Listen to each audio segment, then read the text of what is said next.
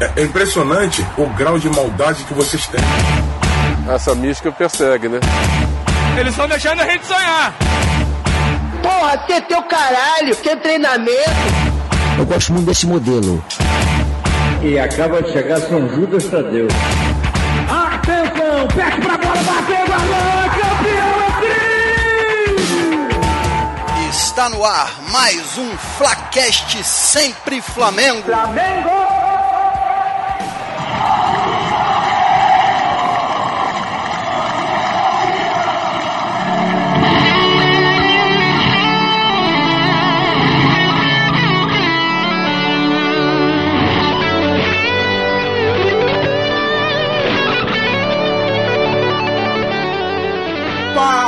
Galera rubro-negra, tudo beleza? Saudações rubro-negras! Você deve estar se perguntando: peraí, esse aí não é o Thiago? Quem é esse cara que tá falando aí? É isso aí, meu nome é Heber. Versão brasileira, Herbert Richards. Tô dando meu primeiro passo aqui nessa nova empreitada, nesse novo podcast. Juntamos o Flacast com o Sempre Flamengo e nos tornamos o Flacast Sempre Flamengo. Começando 2019 com o pé na porta, vamos hoje falar do, da goleada do Flamengo 1-2, Bangu 1. E comigo hoje, ele que estava lá em, em loco, ele que estava no Maracanã, junto com mais de 46 mil pessoas, Vitor Gama. Dá seu alô, Vitor. Saudações rubro-negras. E vem cá, que saudade do meu ex lateral Leonardo Moura.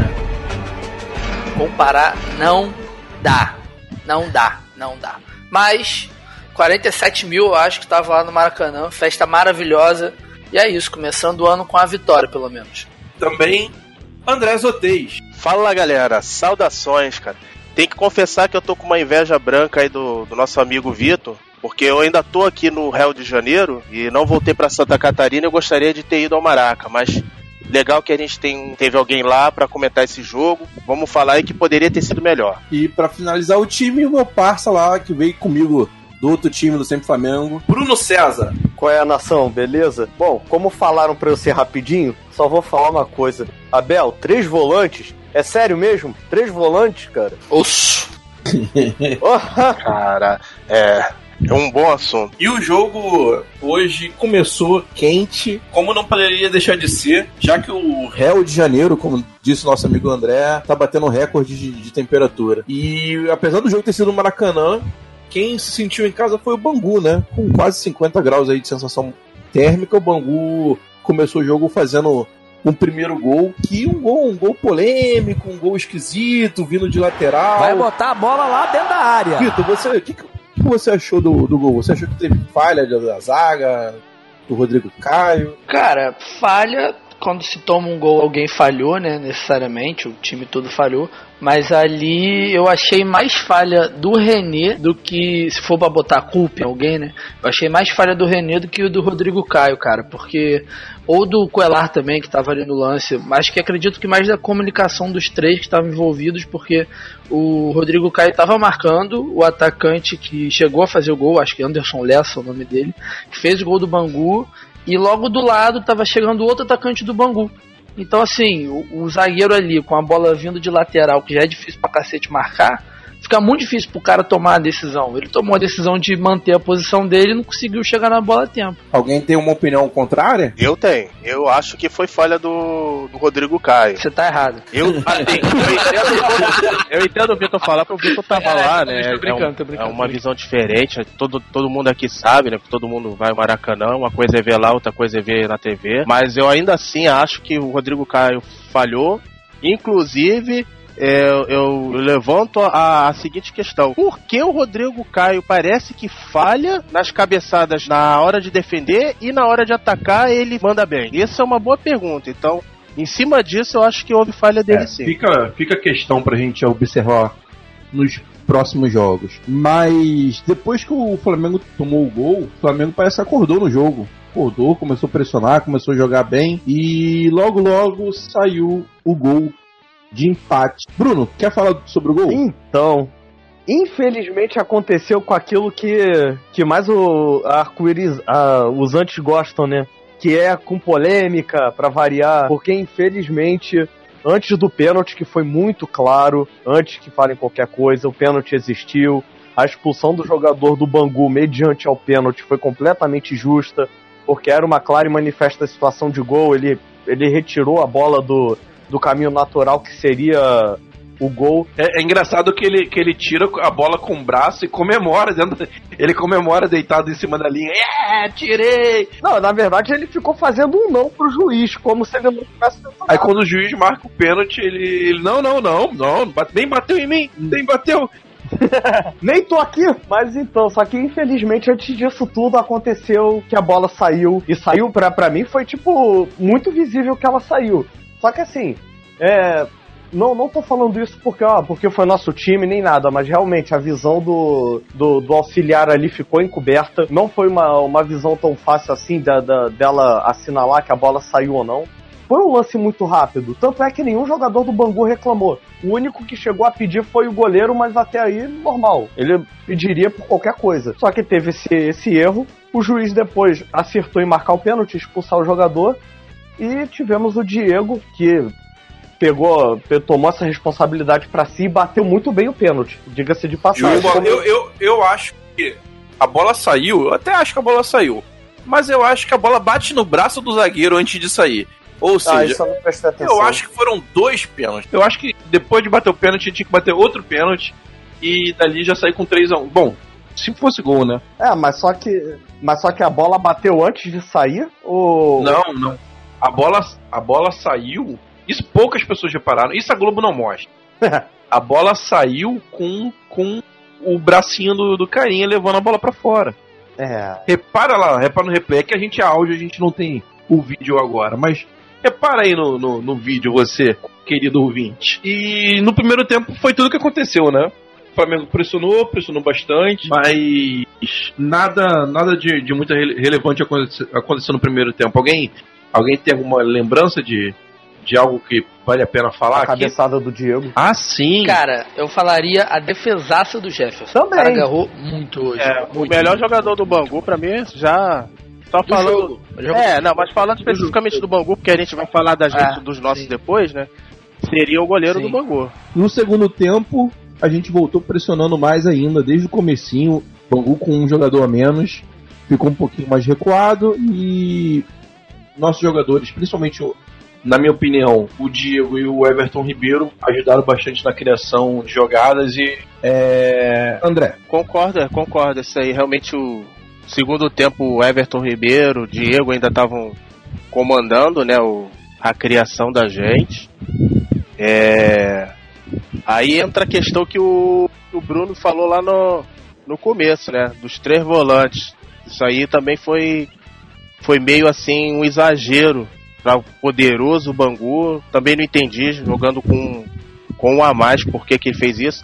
Apesar de que se a gente for olhar no, no banco, não tinha nenhum jogador de criação, né? O...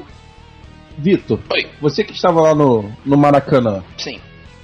To... Como foi a reação da torcida pro Vitinho? Vaiaram muito, teve gente que aplaudiu. Como foi durante o jogo? Cara, então, quando, quando eu vou ao Maracanã, eu gosto de sentir essa parte da, da torcida quando o time é apresentado. Né? E aí, hoje, para variar, Pará e Arão vaiados logo no, na escalação inicial. E o Abel Braga, rapaz, ele foi muito aplaudido quando anunciaram o nome dele antes do jogo. E no decorrer do jogo, já mais pro final, aí o Vitinho tava sendo vaiado muito, muito, muito. Grande é porque hoje, hoje eu fiquei ali na leste inferior, né? Então não, não tinha como eu saber muito como tava a galera lá na norte.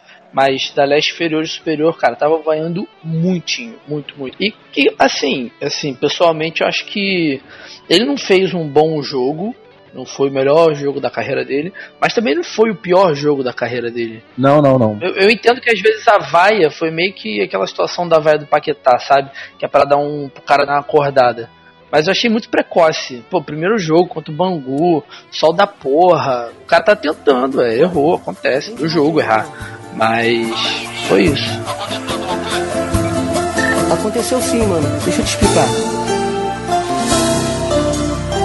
Tô te ligando pra dizer que o Vitinho tá mal. Então, André, co comenta, comenta logo então os jogadores da base que entraram. Foram o Thiago Santos, o, o Vitor Gabriel também foi outro, né? Que o Abel, que o Abel falou que gostou tanto que tirou ele lá da copinha, né? E levou pro time principal. Eu só acho que assim, ele hoje jogou numa posição que, que não é muito. Eu acho que não seja a melhor dele, porque ele jogou mais pra, pela ponta, né? É, e acho que ele cairia melhor no lugar onde estava o Uribe. Mas, é, ao menos ele entrou, né? Eu achei legal. Ele deu até um chute. Poderia ter sido menos fominha, mas é aquela coisa, pô, vou jogar, tô no Maracanã, quero mostrar trabalho. E inclusive era aniversário dele hoje, né? Que até nem eu sabia, comentaram na apresentação. Então, cara, a pessoa fazer um gol na, na estreia do profissional, no Maracanã no dia do aniversário, quem não quer, né? Então, bora fazer uma, uma votação do melhor e do pior da partida? Bruno César, para você, quem foi o melhor da partida? Melhor da partida, indiscutivelmente, Diego Ribas. Diego Ribas, que nota você daria pro Diego Ribas hoje? Oito. Daria um oito, porque hoje Oito. o Diego jogou o, do, do jeito que eu espero que ele jogue. Perto da área, sendo incisivo e não tendo que ficar voltando toda hora para fazer a, a ligação defesa-meio-campo. Esse é o Diego que eu, que eu, que eu gosto de ver. André, você. É, eu já, já tava me antecipando, eu acompanho o Bruno. Até na nota, mas também não só por isso aí. Mas daí que ele bateu aquele segundo pênalti um pouquinho displicente, né? Teria a chance de fazer mais um gol. Mas eu, eu acompanho o Bruno aí na, na nota. Vitor Gama, qual foi o melhor jogador da partida? Cara, do Flamengo ou da partida? Fica à vontade. É, do, da partida eu vou dar pro Jefferson do Bangu, acho que ele ajudou muito. E do Flamengo, para ser curto e grosso, eu fico com o Diego e com o Rodolfo também. Qual nota você dá pra ele? Cara, Porra, nota é foda. Vou dar um 8 pro Diego, porque perdeu o segundo pênalti. E vou dar um 8 pro Rodolfo, porque tava seguro, fez o gol também. Acho que, que compensou bem. Então, meu voto também vai pro Diego Ribas e também com nota 8.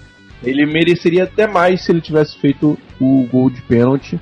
Mas acho que hoje ele liderou bem o meio-campo se apresentou em praticamente todas as jogadas de ataque, é, fez bons lançamentos, faria o gol se não fosse a defesa do segundo goleiro, além do, além do gol de pênalti, né? E para mim foi o melhor do Flamengo na noite, no, na tarde de hoje. E quem foi o pior jogador, Vitor Galo? Já, já emenda. Já aí. falei, já até foi. Parazinho. Vou comecei o episódio falando mal dele, o meio do episódio falando mal dele, e vou terminar falando só a verdade. Ele é muito ruim, uhum. cara, não tem porquê. Eu já tô com saudade do Rafinha que nem chegou ainda e nem sabe se vem de verdade. e, o, e qual a nota se dá pro, pro Pará? Ah, cara, pior que eu não vou dar zero, porque também não foi pra isso tudo. É, dá pra ser pior. É, talvez um 4, assim. Ele não, não Começo, cara, primeiro jogo é foda, né? Todo mundo erra muito, mas. Zero ele não merece porque ele já jogou muito pior que isso. Ele já provou, ele já provou que pode ser muito pior Exatamente. que isso. Exatamente. Ele começou mal o jogo, mas depois também não comprometeu.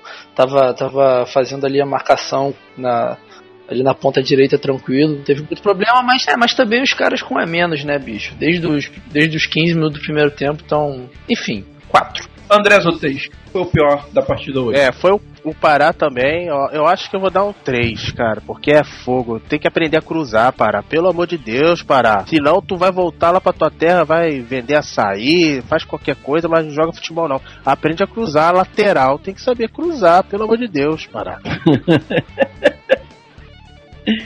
Bruno César, sua opinião? Sigo a relatoria. O pior do, do jogo, mas também não foi para tanto, foi o menino Pará.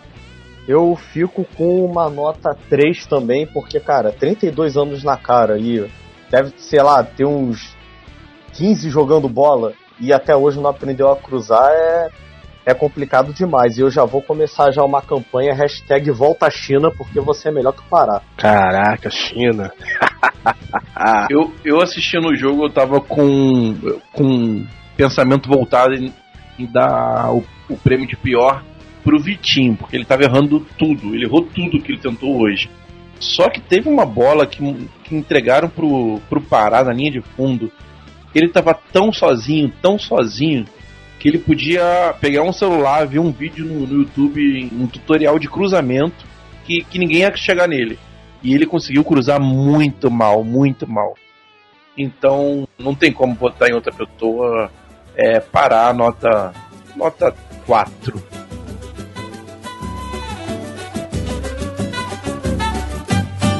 de sal. Adivinha pra onde nós vamos? Aluguei um caminhão.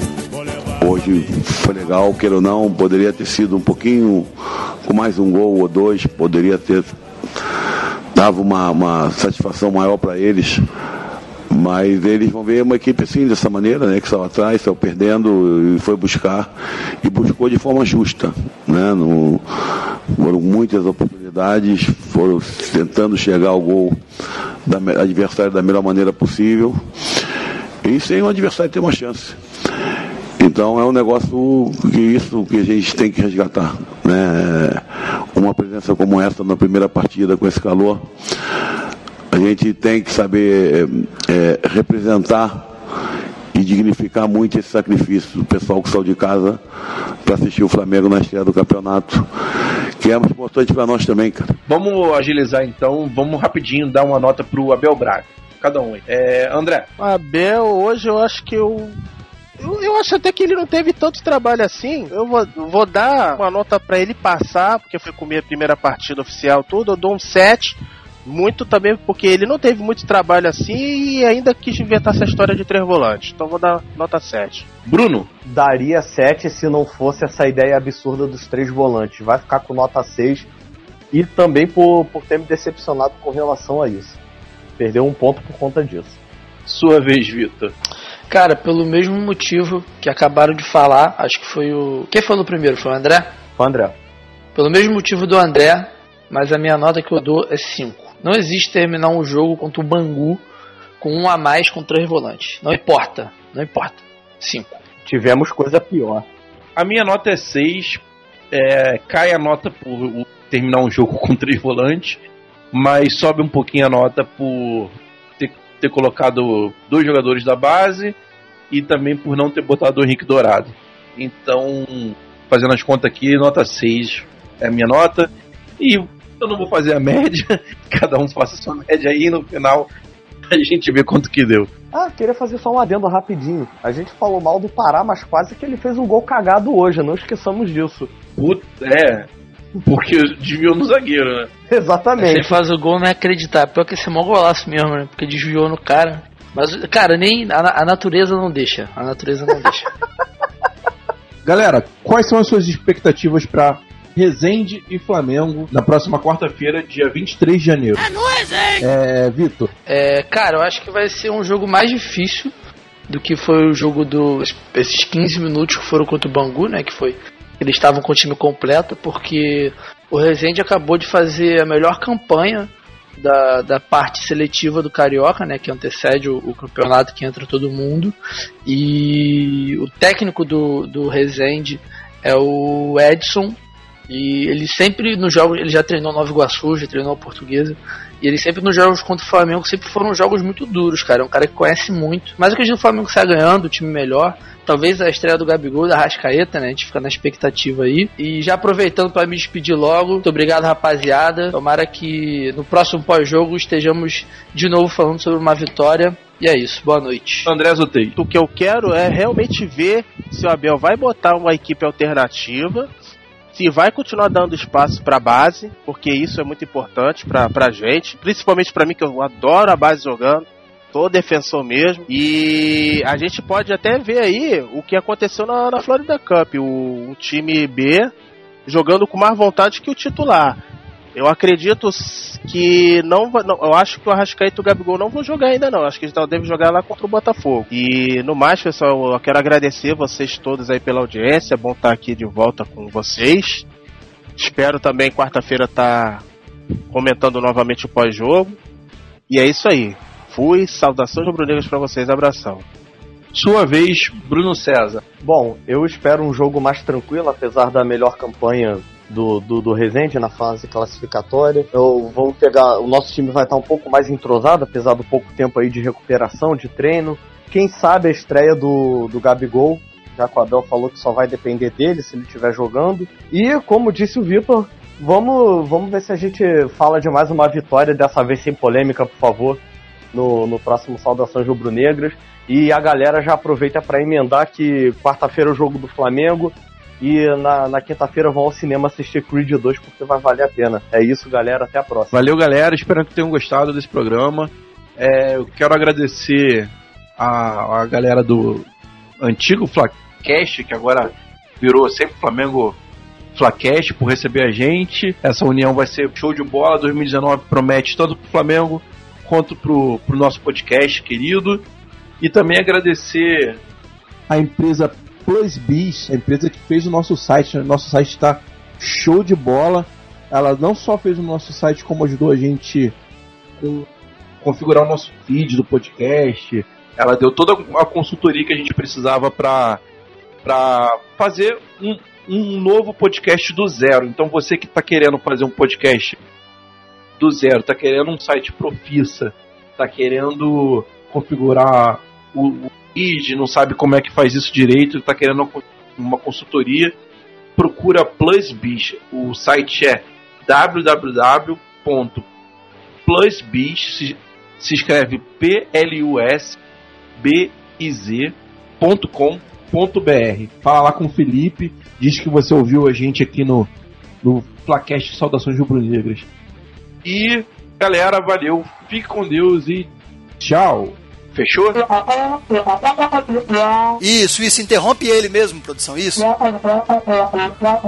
Concordo, exatamente. Faltou algo muito importante, por isso que a gente está fazendo aqui essa intervenção. Aqui é o Thiago Rosas, para lembrar que esse programa aqui de segunda-feira vai ser o programa pós-jogo, que vai ter não só nas segundas, depois de todo o jogo do Flamengo, a gente vai continuar naquele formato antigo, curtinho, que fica fácil de acompanhar no dia a dia corrido de todo mundo aí. E nessa fusão dos podcasts que a gente apresentou com orgulho para vocês, o novo Flacast Sempre Flamengo. Esse programa pós-jogo vai se chamar Saudações Rubro-Negras, que é aquele bordão que a gente não quer deixar para trás. E no Saudações Rubro-Negras não pode faltar o som rubro-negro, um som sempre temático sobre o Flamengo e aquele momento que a gente manda um alô para todo mundo que nos dá tanta força, né? Então agora a gente fica aqui com aquele um momento, aquele abraço. Alô torcida do Flamengo, Aquele abraço, lembrando novamente aí o pessoal da Plus Bis que deixou o site do Flacast Sempre Flamengo sensacional. Você não conhece ainda? Acessa lá www.flacastsempreflamengo.com.br. As nossas redes sociais também mudaram. Procura lá. Se você já segue a gente, você já está seguindo o Flacast Sempre Flamengo no Instagram, Twitter e Facebook.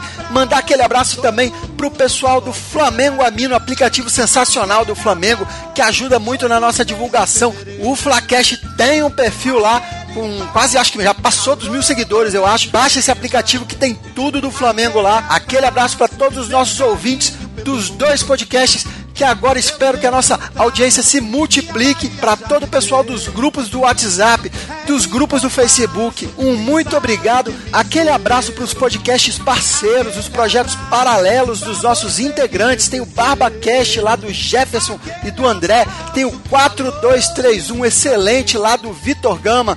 Tem aí o Papo Canela e o Turno Livre que eu participo, eu, Thiago Rosas, participo. E em breve vem uma novidade aí, o podcast do Herbert. Está sendo mantido aí as sete chaves, segredo absoluto, mas a gente vai descobrir e dar o um spoiler para você. E tem o Like Tour lá do Felipe Cordeiro. Então conheçam esses podcasts que são bem bacanas, são, são os nossos trabalhos paralelos que a gente faz com muito carinho para vocês. Um muito obrigado, aquele abraço, galera. Saudações rubro-negras. Balançando a pança. E buzinando a moça e comandando a massa. E, e o som rubro-negro de hoje é uma homenagem a um grande rubro-negro que se foi essa semana. Toda a homenagem aqui do Flacast Sempre Flamengo é pouca para Marcelo Iuca, rubro-negro fanático, e embora essa música não cite diretamente o Flamengo, os autores flamenguistas do Rapa já confessaram que o Flamengo é a inspiração dessa música, uma das canções emblemáticas da música brasileira sobre futebol. E como o pessoal da banda é rubro-negro, inclusive o grande Marcelo Yuca, fundador do Rapa, fica aqui registrada a homenagem e você termina esse Flacast com Eu Quero Ver Gol, que é o que a gente mais quer ver esse ano. Valeu, galera, valeu, Yuca. O rebu é total, pular pela janela pro asfalto suando